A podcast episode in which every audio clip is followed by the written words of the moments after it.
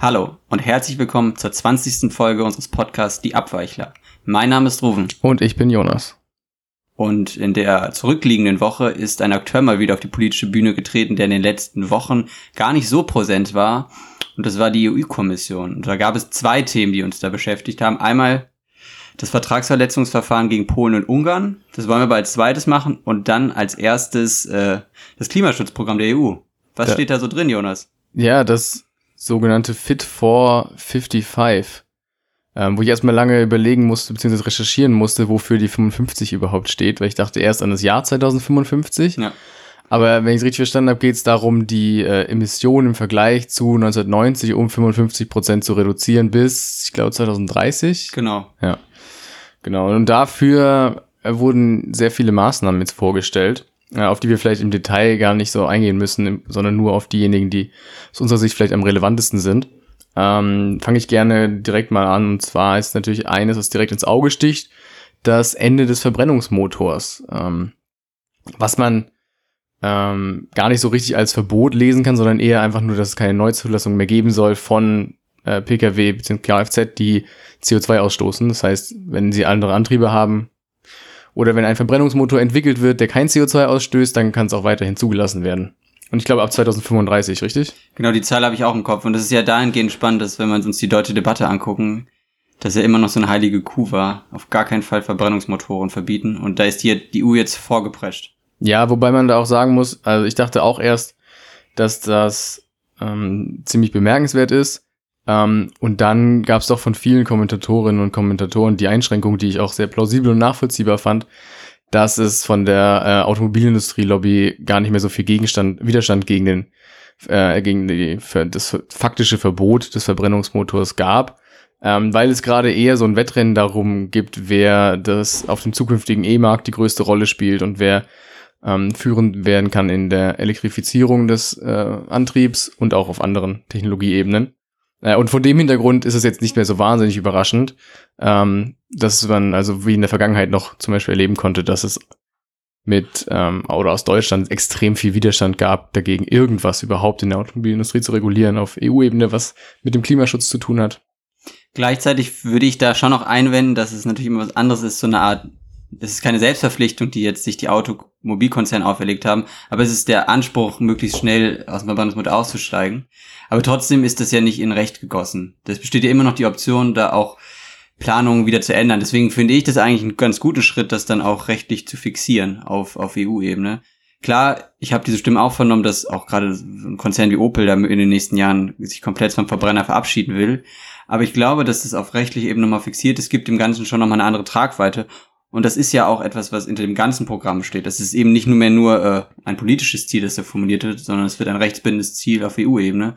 Und dadurch hat das Ganze natürlich noch eine andere Wertigkeit. Ja, das stimmt. Ich wollte nur darauf hinweisen, dass der Widerstand dagegen von äh, Lobbyseite nicht mehr so stark ist, wie er früher mal war und es deswegen nicht so ein Riesensprung ist, wie es früher gewesen wäre. Also zum Beispiel vor zehn Jahren wäre das ja noch.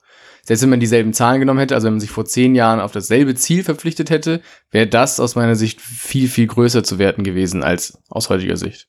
Das stimmt. Also ich glaube, da haben auch die Diskurse der letzten Jahre auch bei Automobilherstellern zu einem zum Wandel geführt hin zu mehr E-Mobilität. Also in anderen Regionen der Welt war das ja schon länger zu beobachten, in Asien. Aber dass auch deutsche Autobauer da jetzt äh, die Zeichen der Zeit erkannt haben, ist dann ja ein interessantes Zeichen. Und jetzt ist es eben auch noch auf, auf EU-Ebene fixiert worden. Du hattest ja gerade angesprochen, wir sprechen insgesamt von zwölf Einzelgesetzen, die da im Laufe de, des letzten Tages, ich glaube zum Teil sogar noch heute, ähm, auf den Weg gebracht wurden von der EU-Kommission, was natürlich nicht bedeutet, dass das auch alles schon rechtskräftig ist. Also man darf das jetzt nicht missinterpretieren, pr- interpretieren, dass das alles direkt läuft, sondern das muss erstmal durch die Gremien der Europäischen Union und dann muss es noch in die, äh, in die nationalen Parlamente. Also es ist noch ein langer Weg, aber sozusagen der, der Schritt oder die Positionierung der EU, was Klimapolitik anbelangt, der ist jetzt schon mal gesetzt worden. Genau so ist es. Was man dann als vielleicht zweiten wichtigen Aspekt werten kann neben dem Ende des Verbrennungsmotors ist sicher die Modifizierung und Ausweitung des Emissionshandels. Und da gibt es ja sozusagen jetzt zwei Emissionssysteme. Das eine ist eben für, für Energie und Flüge und das andere, und das ist dann noch eine Ausweitung, dass es jetzt auch eins gibt für Gebäude und Verkehr. Und da gibt es dann auch wieder Stimmen, die sagen, ja, wenn es um den Verkehr geht, dann ist natürlich der Endverbraucher, die Endverbraucherin unmittelbar betroffen. Und das hat natürlich auch dazu geführt, dass gerade aus Industrieverbänden, aber auch von konservativen Parteien dann Kritik laut wurde. Ja, wobei man da auch sagen muss, dass von den, ähm, die du, von den Maßnahmen, die du vorhin angesprochen hast, äh, Endverbraucherinnen und Verbraucher natürlich auch betroffen sind, ähm, weil äh, es selten der Fall ist, dass irgendetwas in der Produktion teurer wird und dass diese Kosten von Unternehmen nicht weitergegeben werden an Konsumentinnen und Konsumenten. Deswegen ist natürlich am Ende immer der Endverbraucher oder die Endverbraucherin betroffen. Klar, nur bei dem von dir angesprochenen Emissionshandel bei Verkehr und Wärme beziehungsweise Gebäude ähm, ist es natürlich sehr viel direkter wahrnehmbar und etwas, was äh, die Leute direkt auch spüren. Also eine, klar, der Benzinpreis, den hat äh, jeder Autofahrer und jede Autofahrerin natürlich immer im Kopf und sieht das auch tagtäglich. Das ist was anderes, als ähm, wenn sich langfristig irgendwelche Preise ändern, die man vielleicht nur einmal im Jahr sieht oder so. Ähm, klar. Und ähm, was da natürlich wichtig ist, ist, dass ähm, die EU-Kommission da auch einen Klimasozialfonds vorgeschlagen hat, der ähm, genau das auffangen soll, was an Mehrkosten entsteht und ähm, das verhindern soll, dass einige Regionen abgehängt werden und auch, dass Menschen mit niedrigen Einkommen ähm, überproportional stark belastet werden. Äh, wo ich mir so ein bisschen die Frage stelle, es ist noch nicht so ganz klar, wie genau der ausgestaltet sein genau. soll und äh, in welcher Höhe. Es war zunächst die Rede von äh, 50 Prozent der Einnahmen aus dem Emissionshandel, jetzt sind es nur noch 25 Prozent. Das ist natürlich wesentlich weniger und ähm, die Höhe wirkt auch relativ klein verbunden mit den anderen Ausgaben, die ansonsten anstehen. Ähm, und ich sehe da auch in, gerade in der Frage heftige Verteilungskämpfe auf jeden Fall Definitiv. auf die EU-Kommission zukommen weil wie auch in der Vergangenheit bei Agrarsubventionen etc. natürlich jedes Land, jede Region am meisten für sich rausholen möchte. Ähm, und ja, das wird auf jeden Fall eine der drängenden Fragen in Zukunft, die konkret beantwortet werden müssen, wie genau so ein Fonds ausgestaltet werden soll, was er alles leisten soll, wie viel Geld an die jeweiligen äh, Personengruppen bzw. Regionen geht. Ähm, und das ist bisher noch alles sehr vage. Genau, und vor allen Dingen spielt, spielt da ja noch eine zweite Ebene dran. Du hast die eine Ebene angesprochen, wie ist es zwischen den Ländern aber wie gehen denn die einzelnen Länder dann auch selber damit um? Also wenn jetzt ein Land 100 Millionen bekommt, können wir uns ja nicht vorstellen, dass jedem Bürger des Landes dann die Summe X gezahlt wird. Also das ist das, was, glaube ich, gern medial daraus gemacht wird. Aber es geht dann vielleicht eher darum, dass in strukturschwache Regionen Geld fließt. Deswegen ist es jetzt auch nicht so unmittelbar, dass es an die Menschen geht, sondern es geht dann in Strukturen und Regionen. Das finde ich ist immer ein wichtiger Einwurf, weil das ja auch so ein Aspekt ist, der dann bei der deutschen Klimapolitik immer wieder ins Feld geführt wird, dass man dann Ausgleich schaffen muss für die Mehrbelastung. Und da wird ja dann häufig sowas wie mit einer Klimadividende argumentiert. Und das wäre dann ja schon so, dass Menschen unmittelbar, weiß nicht, am Ende des Jahres nochmal 1000 Euro aufs Konto bekommen. Über eine Art Umlagesystem, was durch den CO2-Preis. Aber das ist jetzt ja hier nicht gemeint. Deswegen finde ich das auch einen richtigen Ansatz, aber man darf da jetzt nicht den Eindruck äh, vermitteln, dass es da jetzt eine direkte Zahlung an Bürger und Bürgerinnen gibt. Nee, aber das ist was, was viele Umweltökonomen zum Beispiel fordern. Ähm, also gerade ja. eine Pro-Kopf-Pauschale oder ähm, auch natürlich äh, an die Ungleichheit angepasst, äh, eine, eine Pro-Kopf-Zahlung. Und ähm, das können wir natürlich überlegen, ob das vielleicht der sinnvollere Weg wäre, als über irgendwelche Fonds wieder Geld in irgendwelche Projekte zu stecken, die von der EU gefördert werden, wo keiner ganz genau weiß, wo das Geld alles hingeht und was auch häufig dazu führt, dass, ähm, wie bei unserem späteren Thema bei Polen-Ungarn, irgendwelche Protégés von äh, Regierungschefs profitieren, von irgendwelchen EU-Zuwendungen. Ähm, und das könnte man natürlich verhindern, indem man das einfach für jeden EU-Bürger und jede EU-Bürgerin umwandelt und auszahlt und hätte damit gleichzeitig auch einen Umverteilungsmechanismus. Ähm, und da würde ja auch nichts dagegen sprechen, das zum Beispiel regional anzupassen mit einem Faktor beispielsweise, wie stark eine Person ähm, von den Klimaschutzmaßnahmen betroffen ist. Genau, also als, als politische Vision ist das sicher sinnvoll. Ähm, was mir da in den Sinn kam, ist natürlich so die rechtliche Komponente, wo wir beide vielleicht nicht die äh, ersten Ansprechpartner wären, wie das auszugestalten ist. Also ob überhaupt die Europäische Union Befugnis hätte, ihren Unionsbürger und Bürgerinnen Geld zu überweisen oder ob das dann wieder über die Nationalstaaten laufen müsste. Und das wäre dann eine rechtliche Ausgestaltung, aber natürlich vielleicht auch, um so eine Integrationswillen bei den Menschen zu stärken, wäre das sicher ein guter Schritt, dass man sieht, ich bekomme, also ganz simpel gesagt, ich bekomme auch was von der EU. Natürlich, wir kriegen extrem viel von der Union, was auch Freiheiten betrifft. Aber das Bild, was von der Europäischen Union dann vorherrscht, ist ja dann doch eher ein bürokratisches Monster. das gar nicht so sehr auch einen Vorteil hat und so, so, so, so blöd es eigentlich klingt, manchmal vielleicht 1000 Euro von der, von der EU zu bekommen, würde vielleicht das Bild dann doch äh, für einige verbessern. Ja, definitiv. Vor allem, weil ähm, die EU natürlich auch in letzter Zeit das Problem hatte mit einigen, ich, ja, sag mal vorsichtig, ähm, problematischen Investitionen in Unternehmen, die eine sehr gefährliche Nähe zu einigen Regierungen haben, äh, in Verruf zu geraten, beziehungsweise die wurden natürlich überproportional stark betrachtet ähm, und alle anderen normalen Investitionen, die ähm, nicht solche Probleme hatten, wurden dann ein bisschen unter den Tisch gekehrt, ja, unter den Teppich gekehrt. Ähm, dem könnte man natürlich entgegenwirken, da hast du recht. Genau. Und was ich fand, was auch noch ein wichtiger Aspekt war, der dann so ein bisschen an den Green Deal an, anknüpft, für den wir vor ein paar Wochen sprachen, dass man, glaube ich, eine halbe Milliarden dann auch in die Dekarbonisierung investieren möchte. Denn das ist dann so ein bisschen diese Verbindung zwischen, des, zwischen Klimaschutzpaket und Green Deal. Und da geht es dann einfach darum, möglichst viele Bereiche zu unterstützen bei der, bei der Umstellung von, von kohlebasierten Wirtschaften eben auf grünes Wirtschaften. Und das finde ich war für mich nochmal so ein Aspekt, der das ganze Programm dahingehend abrundet, dass das schon eine klar, ein klares Bekenntnis zum grünen Kapitalismus ist. Ja, ähm, da habe ich auf jeden Fall das, die, die Frage gelesen. Ähm, ich glaube, es war im Spiegel, ich weiß nicht mehr genau wo, ähm, dass für diese Pläne, die ja doch sehr ambitioniert sind, Ökostromanlagen äh, und Flächen dafür benötigt werden, so groß wie Portugal, wo man sich dann bei einem flächenmäßig doch ver verglichen mit der Wirtschaftskraft und der Population eher kleinen Kontinent wie Europa fragen könnte, wo sollen denn die ganzen Flächen her? Also es gibt ja schon irgendwelche Pilotprojekte in, in Marokko oder ähm, äh, auch, ich glaube, in Australien klopft man an, ob man da ähm, eine Kooperation ins Leben rufen könnte. Aber das ist natürlich ein Riesenproblem. Du kannst also es ist natürlich ein hehres Ziel, man, das klingt auch alles toll, aber du musst ja schon auch ein bisschen im Blick haben, wo die ganzen Windkraftanlagen, Solaranlagen, Offshore-Parks, sonst was aufgestellt werden können. Also du kannst ja auch nicht die ganze Küste einfach voll klatschen mit Offshore-Windparks oder schwimmenden Solarzellen etc. Ja, also das sind, das wären ja dann Aspekte, die noch zu klären sind, aber das finde ich ist auch immer bei, bei diesen Sachen so, so eine ein gewisses Problem, dass Ziele formuliert werden, aber die praktische Umsetzung natürlich dann nicht in der Intensität behandelt werden kann.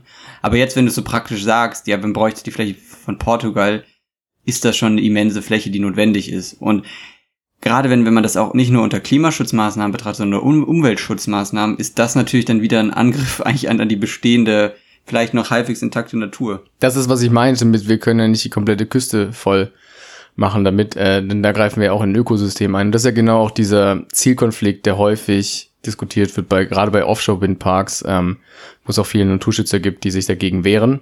Ähm, und da fehlt mir so ein bisschen die Perspektive. Also ich kann das natürlich sehen, dass es ein, ein gutes Ziel ist und dass es schön klingt und dass es äh, auch ambitioniert wirkt. Aber so und, und ich habe auch nicht den Anspruch, dass alles schon komplett durchbuchstabiert ist, wie es alles laufen soll, wie der Fahrplan aussieht. Dafür gibt es natürlich auch viel zu viele Akteure, die daran beteiligt sind. Dafür ist der ganze Prozess auch zu kleinteilig. Ja, ähm, nur so ein paar Ansatzpunkte hätte ich mir dann doch schon gewünscht. Also weil, ähm, ja, angesichts der, der Fläche und der drastischen Umstrukturierung, die da benötigt werden, mh, hm, klingt das erstmal noch nicht so wahnsinnig ausgereift. Ja, aber es ist ja das, was ich eben versuchte schon, oder angerissen habe mit, mit der Formulierung grüner Kapitalismus. Es geht ja nicht darum, dass man den, das Wachstum in irgendeiner Weise in Frage stellt, sondern man möchte es halt umgestalten. Und bislang war es in, in diesem Wirtschaftssystem, wie wir leben, ja so, dass Wachstum immer mit Flächenverbrauch einhergegangen ist. Und mit der Logik bricht man damit ja zumindest kurz- und mittelfristig nicht. Also langfristig mag das vielleicht sein, weil es ressourcenschonender ist. Aber erstmal ist es natürlich auch extrem äh, Ressourcen- und Energie intensiv ja, ja, klar. angeschlagen ist. Aber trotzdem musst du ja sagen, wo die Flächen liegen sollen. Also du musst ja trotzdem irgendwie einen Plan haben, wo es denn dann sein soll. Also das sehe ich halt nicht so richtig. Ja. Aber, und deswegen hattest du ja auch das, so, so mögliche Kooperationsprojekte mit nordafrikanischen Staaten angesprochen.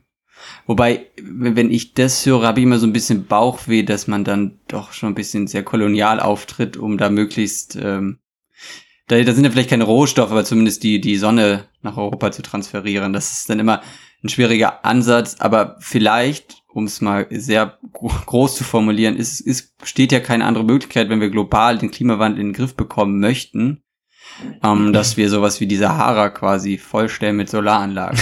wie das das natürlich technisch umsetzbar ist und wie das dann äh, mit den Gewinnen, mit den Erträgen ist, wie die verteilt werden, das hat er hingestellt. Aber an sich gibt es vielleicht Möglichkeiten, die dann aber völlig andere politische Realitäten bedarfen. Wobei man da natürlich auch wieder in ein Ökosystem eingreift.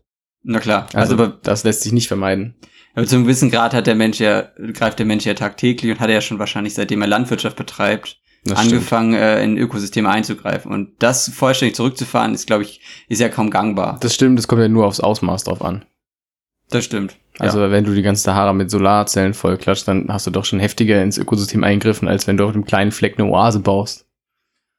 Das stimmt, ja. Aber vielleicht haben wir ja sowieso, um das Thema Klima, Klimawandel in den Blick zu nehmen, noch stärker, ja, viel zu stark eingegriffen. Also vielleicht ist, ist der, der Eingriff des Menschen in die Natur schon viel zu groß und das, was jetzt auch die EU ähm, auf den Weg gebracht hat, ähm, auch schon viel zu, das ist einfach nicht mehr aufzuhalten, das, was wir schon verunreinigt haben in der Welt. So, aber das ist, es wäre ein sehr negativer Ausblick an sich, um vielleicht das Thema zum gewissen Grad abzuschließen oder zusammenzufassen. Ist das ja schon ein Schritt, den man vor ein paar Jahren, wie du schon angedeutet hast, von der EU nicht erwarten konnte. Ja, aber es ist gleichzeitig natürlich auch ähm, der Versuch von Ursula von der Leyen als Kommissionschefin, ähm, so den, den eigenen Fußabdruck zu setzen und so ein sehr wichtiges äh, Thema zu etablieren. Ähm, und sie hat sich jetzt, finde ich, in der Vergangenheit nicht damit hervorgetan, dass es ihr Herzensthema ist, sondern hat einfach, glaube ich, äh, ein ganz gutes Gespür dafür, dass es jetzt eben an der Zeit ist, dass man jetzt, wie wir vorhin auch schon angesprochen haben, nicht mehr den größten Lobbydruck dagegen hat und das halbwegs gesellschaftlicher Konsens ist, dass man eben ambitionierte Klimaschutzziele braucht. Ja, also ich glaube, als sie dann als Kommissionspräsidentin gewählt wurde, hat sie ja auch recht stark auf den Klimaschutz verwiesen in ihrer Antrittsrede. Ja. Aber ich glaube, davor als in den diversen ich meine, davor natürlich noch, ja. die sie hatte, war das eher kein Thema. Ja. Aber gut, das ist ja immer so eine Frage, ist, was ist relevanter, dass man eine konsistente politische Idee hat oder dass man das richtige, den richtigen Riecher hat, im richtigen Moment beim richtigen Thema zu sein? Und das scheint sie ja gerade zu haben, das muss man ihr dann ja zugestehen. Und was wir jetzt noch gar nicht so stark gemacht haben, ist, in, in welchen Stellen man gegebenenfalls hätte mehr erwarten können von so einem Programm. Man, man muss nicht mehr sagen, was, wie sind die politischen Realitäten in der Europäischen Union, wer sitzt in der EU-Kommission, wer sind die Kommissare und Kommissarinnen und welche Regierungschefs müssen das am Ende sozusagen mit auf den Weg bringen oder auch in ihren Landesparlamenten oder Nationalparlamenten. Aber ich finde schon angesichts der politischen Realitäten und diesem Vorwurf, der mit der EU manchmal einhergeht, auch ein sehr neoliberaler Verein zu sein, ist da schon so eine gewisse Akzentverschiebung in der Politik. Also man setzt natürlich enorm auf, auf Marktmechanismen, aber dass man das so klar formuliert und so klar in den Blick nimmt und auch klare Maßnahmen vorgibt und das auch rechtlich äh, bindend machen will, zeigt für mich schon, dass zumindest in der vorherrschenden Logik das Problem des Klimawandels stärker erkannt ist als vor Jahren. Also, dass man das nicht mehr so stark negiert, dass es den Klimawandel gibt. Man kann nicht überschreiten, ob das die richtigen ähm, Ansätze sind, den, den Klimawandel zu lösen und vielleicht haben sie die falsche Vorstellung von Wirtschaft und äh, Gesellschaft. Aber in, in, der bestehenden Logik, die auch den, bei den meisten Leuten, die dieses Paket auf den Weg gebracht haben, vorherrscht, halte ich das schon für relativ ambitioniert. Das stimmt. Ganz anders, äh, beziehungsweise nicht ambitioniert, äh, ist der Umgang der EU mit einem anderen Thema, äh, um da mal ganz ungalant überzuleiten. Ich fand's galant. Genau. Und zwar ähm, mit Mitgliedstaaten, die sich nicht so ganz mit dem Rechtsstaatsprinzip der EU identifizieren. Genau, und das sind dann, und ich glaube, das ist keine Überraschung, äh, sind Polen und Ungarn, die sich ja wahrscheinlich schon in den letzten... Unter anderem. Unter ja. anderem, aber das sind ja die beiden ja. Kandidaten, die in den letzten Jahren, der auch schon immer wieder aufgetreten sind. Und gerade Polen hatte ja, ich, ich weiß gar nicht wann das, ich glaube schon, kann das zwei Jahre her sein, die Justizreform oder der, der Beginn der Justizreform. Also Polen ist immer wieder aufgrund von rechtsstaatlichen Veränderungen ja in der Kritik gewesen. Und Ungarn ja sowieso, jetzt spätestens so durch die Europameisterschaft ist das ja auch nochmal einem größeren Publikum bewusst geworden, wer da Regierungschef ist und was da so für Wertvorstellungen vorherrschen. Und jetzt, in dieser Woche gab es dann eben auf europäischer Ebene zwei äh, relevante ich will nicht sagen Entscheidungen, aber trotzdem Prozesse. Das eine ist das Vertragsverletzungsverfahren eben gegen Polen und Ungarn. Und das richtet sich dagegen, dass es ja in Polen, in Teilen Polens ja LGBTQ-freie Zonen geben soll zukünftig und in, in Publikationen in, in, in Ungarn soll es ja so eine Art Verbot für Werbung in Anführungsstrichen für Homo- und Transsexualität geben. Und das sind eben Aspekte, und da fand ich, war die EU auch relativ klar mittlerweile, die gegen die gegen Menschenrechte verstoßen und eben da ist jetzt ein Vertragsverletzungsverfahren eingeleitet worden. Du sagst, sie war da relativ klar. Ja, kann man so sehen. Gleichzeitig wirkt es aber auch immer so ein bisschen wie äh, ein Kampf mit einem stumpfen Schwert, weil die EU das zwar verbal immer wieder kundtut, aber dann sich tatsächlich nicht richtig einmischt und tatsächlich auch nichts an der Situation ändert und ähm, auch bisher immer davor zurückgescheut ist, wirklich Maßnahmen anzugehen, die zu einer Veränderung führen könnten. Und das sind finanzielle Sanktionen, das sind generell äh, Sanktionen, die vor Ort gespürt werden und äh, auch ein deutlich drastischerer Ton. Also ähm, ich glaube, bisher ist eher so die Wahrnehmung, dass die polnische und die ungarische Regierung der EU auf der Nase rumtanzen und machen können, was sie wollen und die EU nicht so richtig einen Umgang damit findet. Ja, zu einem gewissen Grad ist das ja vielleicht noch ein relativ junges Phänomen innerhalb der Europäischen Union, dass es Mitgliedstaaten gibt, die eben so ein bisschen aus der Reihe tanzen. Also klar, wir haben es auch in der, in der Europolitik gesehen mit Griechenland, aber gut, da hat man dann ja dann doch schon harte ökonomische Sanktionen aufgefahren, die jetzt irgendwie nicht zu sehen sind. Aber trotzdem war ja die EU immer von so einer gewissen, eigentlich sowieso vom Prinzip der Einstimmigkeit dominiert und ja, und jetzt haben wir da halt eben Staaten, die ja so die Werte der Wertegemeinschaft der Europäischen Union so ein bisschen mit Füßen treten und das ganz öffentlich artikulieren, dass sie sich daran nicht mehr beteiligen wollen.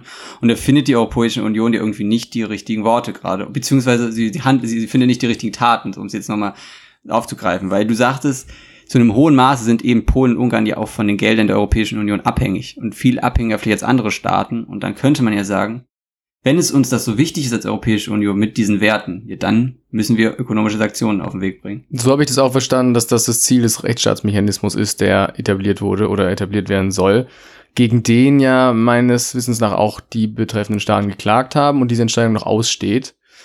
Ähm, und das wird spannend zu sehen sein, was erstens der EuGH für ein Urteil sprechen wird und zum anderen auch, wie die EU danach damit umgehen wird. Also ob sie danach eine offensivere äh, Herangehensweise wählt und ähm, dann eben die mit dem Rechtsstaatsmechanismus verbundenen Sanktionen einleitet oder die damit verbunden sein können. Es gibt ja äh, einen enormen Spielraum, dann finanzielle Hilfen eben auch einzuschränken.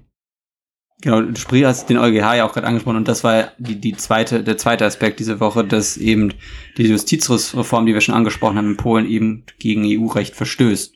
Und dahinter steht ja so ein bisschen die Frage, und die beschäftigt ja auch gleichzeitig Gericht in Polen, ist das EU-Recht oder das äh, polnische Gericht höher zu werten? Und das ist ja so ein, so ein Konflikt, ähm, der ja eigentlich heißt es ja, dass EU-Recht äh, Landesrecht schlägt, aber in so einem sehr nationalistischen Denken, was ja in Polen gerade zu beobachten ist, gilt das eben nicht. Und das sind dann halt so Dinge, wie wollen wir da als Europäische Union mit umgehen?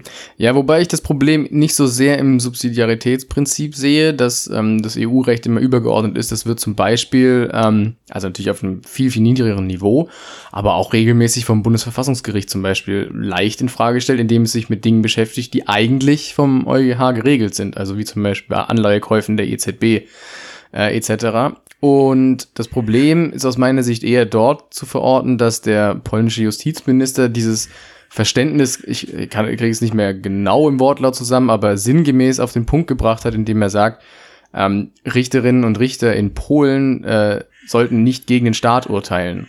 Und das ist natürlich ein Rechtsverständnis, was mit ähm, dem Rechtsverständnis der EU und wie die EU entstanden ist und eigentlich auch dem Wertekonsens dieser Gemeinschaft völlig unvereinbar ist. Und da ist, glaube ich, eher das Problem verortet. Nicht so sehr darin, dass man das Subsidiaritätsprinzip nicht anerkennt, sondern eher, dass man ein sehr, sehr anderes Rechtsstaatsverständnis hat. Genau, und dieses Rechtsstaatsverständnis wird ja gerade sozusagen in die Tat umgesetzt. Also Polen hatte ja andere äh, juristische Strukturen, die jetzt ja wieder sozusagen rückgängig gemacht werden. Wobei mir da immer wieder in den Sinn kommt, Polen wurde 2004 in die EU aufgenommen. Und hätte man da nicht schon mit so einem gewissen Weitsicht, vielleicht, vielleicht auch nicht, erkennen können, dass man da gegebenenfalls Länder aufnimmt, die vielleicht aktuell sozusagen mit, mit, mit Freude in die EU rennen, aber dass es da politische Kräfte sind, die sich da ganz massiv gegen wehren.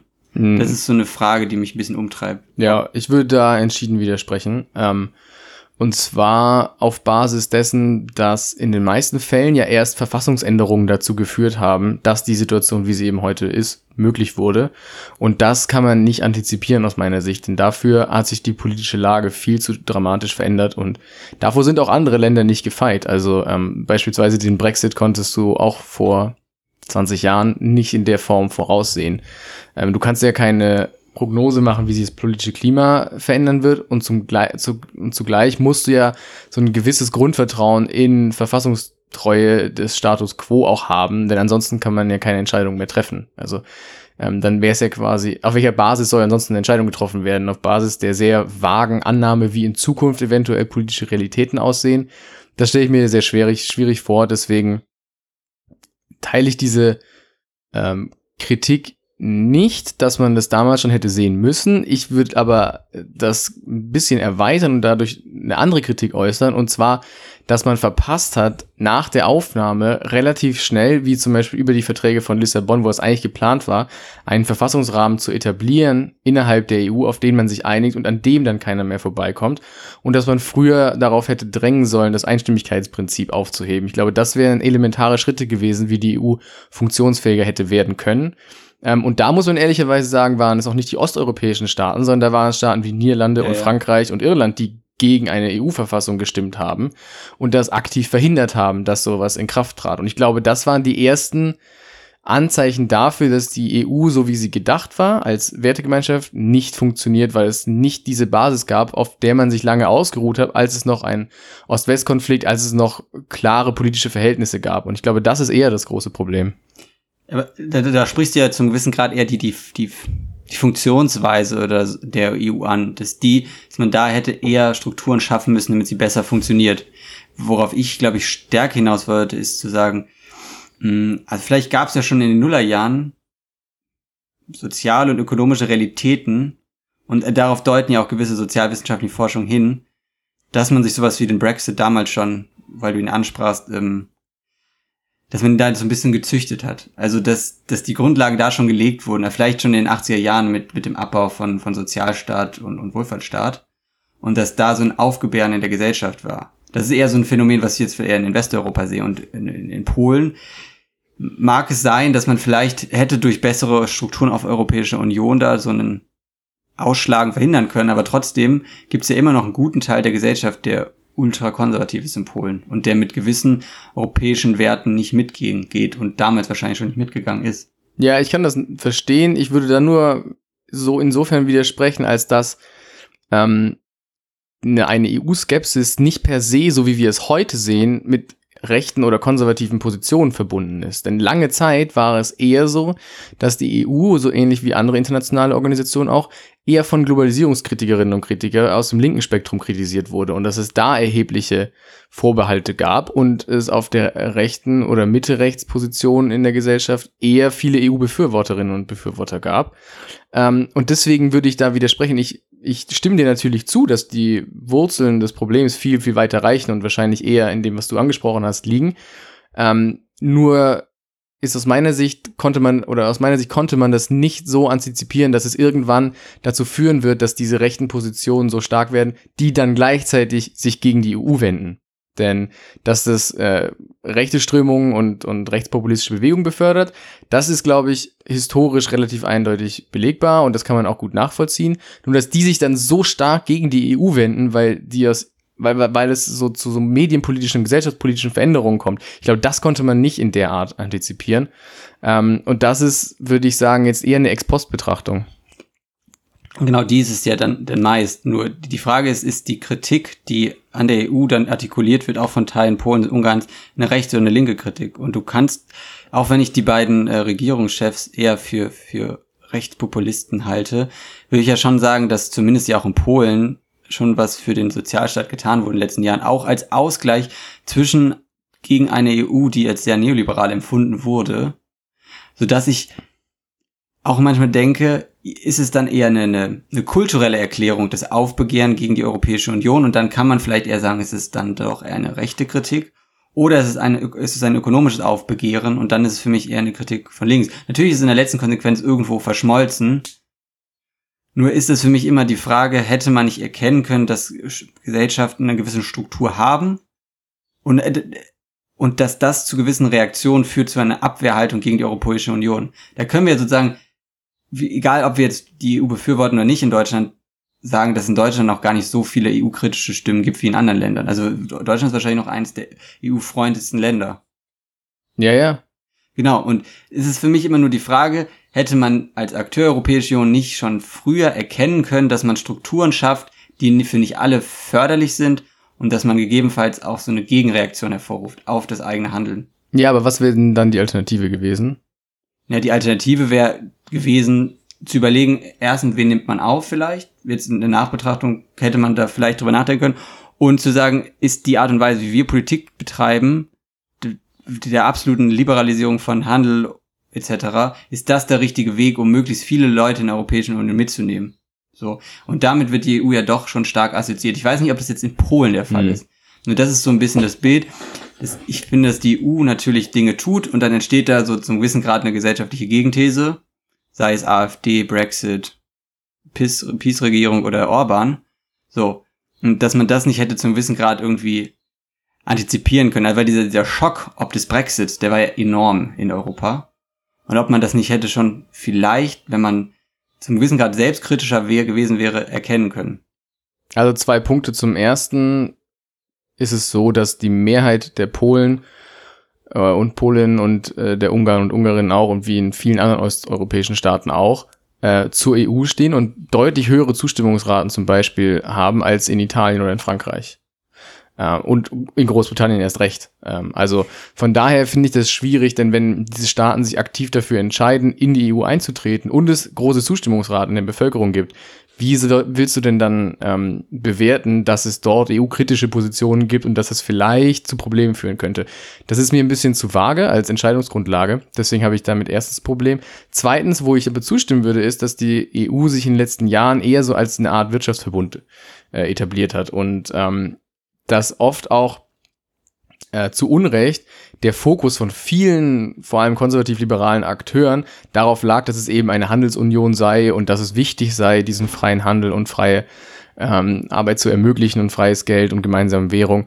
Ähm, und ich glaube, dass das für viele Jahre das der beherrschende Vorteil der EU war oder als dieser verkauft wurde eben und dass das dazu geführt hat, dass man die anderen eigentlich zusammenhaltenden Mechanismen wie kulturelle ähm, kulturelle Harmonie und, und Werte, auf die man sich berufen kann und Rechtsstaatlichkeit und Demokratie etc., dass die ein bisschen in Mitleidenschaft geraten sind und nicht mehr so stark im Fokus waren. Und da würde ich dann zustimmen. Das ist auf jeden Fall ein Problem, ähm, das auch die EU ein bisschen selber zu verantworten hat. Aber dann, dann ist jetzt ja überraschend zu wissen, gerade, dass sich die EU, oder zumindest EU-Vertreter und Vertreterinnen so stark jetzt hinter die Regenbogenfragen gestellt haben die letzten Wochen. Also da ist es ja war wie, wie eine Renaissance der kulturellen Werte, oder?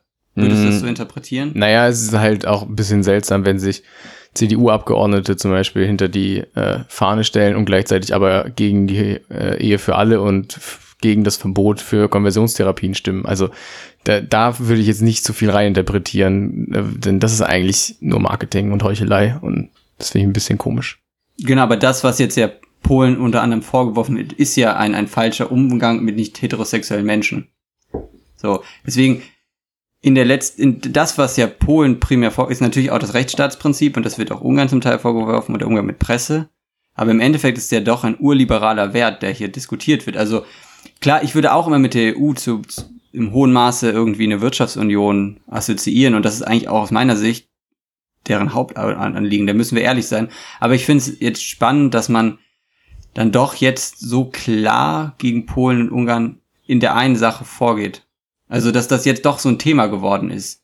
Dieser Umgang mit nicht heterosexuellen Menschen. Und das finde ich beachtlich, dahingehend, dass man die EU ja eigentlich eher als Wirtschaftsunion wahrnimmt. Dass sie dann doch auf so einem Kult, bei so einer kulturellen Frage ähm, Position bekennt. Ja, und ich würde das eben nicht über, äh, überbewerten, weil, äh, also wie gesagt, aus meiner Sicht viel Marketing und Heuchelei ist, ähm, weil es gut zu Gesicht steht, so zu tun, als sei man für diese Rechte und gleichzeitig aktiv Politik dagegen macht. In vielen Teilen Europas. Äh, und es genauso ein Problem ist, dass in Polen, Ungarn wahrscheinlich ähm, die meisten, die, zu, die für dieses Gesetz gestimmt haben, auch eigentlich gar nichts gegen äh, homo- und transsexuelle Menschen haben, äh, sondern es halt da genau das umgekehrte Marketing und Heuchelei ist, dass man sich so inszenieren möchte als Tugendwächter oder Wächterin. Und deswegen ist dieses, glaube ich, kein sinnvolles äh, oder kein, keine sinnvolle Debatte, ähm, da anhand dieses Vorfalls festzumachen, ob es jetzt kulturell eher eine heterogene oder homogene Struktur in der EU gibt. Okay, halten wir fest, ist äh, eine Marketingaktion, so schon wie das äh, Münchner Stadion, was dann nicht geleistet ja, hat. Also. Auf jeden Fall geht das Verfahren jetzt so weiter, dass die beiden Länder zwei Monate Zeit haben, auf diese Briefe aus Brüssel von der EU-Kommission zu reagieren. Und dann kann das bis zum EuGH gehen. Aber wie gesagt, die anderen Aspekte, auch gerade die Justizreform in Polen, spielen da wahrscheinlich eine größere Rolle als, als die, die freien Zonen, die da angesprochen wurden, oder das Verbot von Homo- und Transsexualität in, in Lehrbüchern in Ungarn. Und da müssen wir nochmal sagen, um das vielleicht nochmal abzuschließen und auch den Bezug zur, zur deutschen Politik zu ziehen, ich, in, ich kann mich an meinen, in meinen Schulbüchern zumindest nicht daran erinnern, dass da etwas anderes als die monogame Kern Kernfamilie eine Rolle gespielt hat. Also bei mir auch nicht. Genau. Und auch die nicht wirklich ausführlich.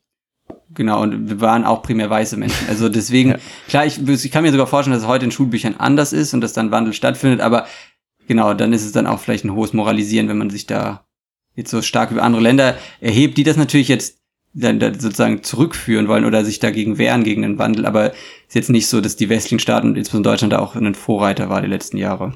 Genau. Das soll es dann auch für, für, für dieses Thema äh, gewesen sein, wenn du nichts mehr ergänzen hast, Jonas. Dann würden wir jetzt zum äh, Liebling des Monats kommen, beziehungsweise zum Kandidaten für diese Woche. Wen hast du denn da, Jonas?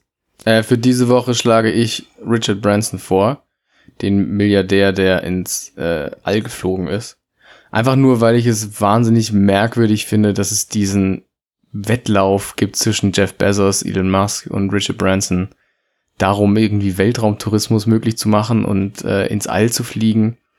Äh, von Menschen, die das Geld, was sie da reinstecken, ähm, auch dafür verwenden könnten, irgendwie, ich weiß nicht, kann man bestimmt irgendwie gut umrechnen, aber wahrscheinlich für ein Jahr lang irgendwie die ganze Weltbevölkerung zu ernähren oder aber schafft das keine äh, ähnliches.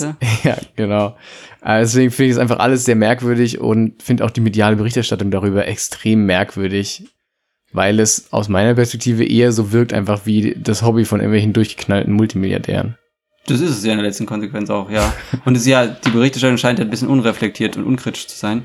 Nur, was ich mich frage auch als Leih, was tut er denn da? Also ja, ich weiß es auch nicht genau. Und dann fliegt er wieder runter, oder? Also jetzt waren sie ja nur für einen kurzen Moment schwerelos und sind dann wieder runter. Und ich, so wie ich es verstanden habe, soll das eben touristisch möglich sein. Also, dass Leute sehr viel Geld dafür bezahlen. Dann, ich glaube, 250.000 Dollar oder so für irgendwie eine Minute oder ein paar mehr Minuten Schwerelosigkeit. Gut, spannend. Also ja. er wird, er war da wahrscheinlich ein Pionier. Also ich glaube, gerade angesichts der ungleichen Verteilung von Vermögen auf dieser Welt wird er nicht der Letzte gewesen sein. Auch die anderen beiden Kandidaten, die du aufgezählt hast, die werden da ja auch nachziehen und so wie sich die Vermögen auf der Welt entwickeln, gibt es auf jeden Fall einen wachsenden Markt dafür, ja. Ja, also rein damit mit dem Venture Capital. Ähm, mein Kandidat für, für diese Woche ist äh, ganz anders gelagert und ist der Thüringer Landtag der Thüringer Landtag wollte sich eigentlich auflösen und den Weg äh, freimachen für Neuwahlen, die dann auch parallel zur Bundestagswahl im September stattfinden sollten. Hintergrund war ja die äh, Wiederwahl Bodo Ramelows, nachdem es erst Thomas Kemmerich wurde von der FDP mit Stimmen der AfD. Und das war unter der Prämisse, dass die CDU die Minderheitsregierung toleriert, aber man recht schnell Neuwahlen herbeiführt. Und diese Neuwahlen wird es jetzt vermutlich nicht geben, weil es zu dieser Abstimmung darüber nicht kommt die Abstimmung zum Aufstimmung des Landtags bedarf einer Zweidrittelmehrheit und die würde es nach jetzigem Stand vermutlich nicht geben, weil, zwei, weil vier Abgeordnete und Abgeordneterinnen der CDU nicht dafür stimmen wollen.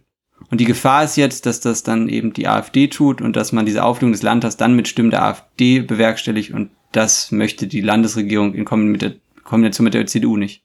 Und die CDU will aber dann da deshalb die Minderheitsregierung weiter unterstützen oder was machen sie da jetzt?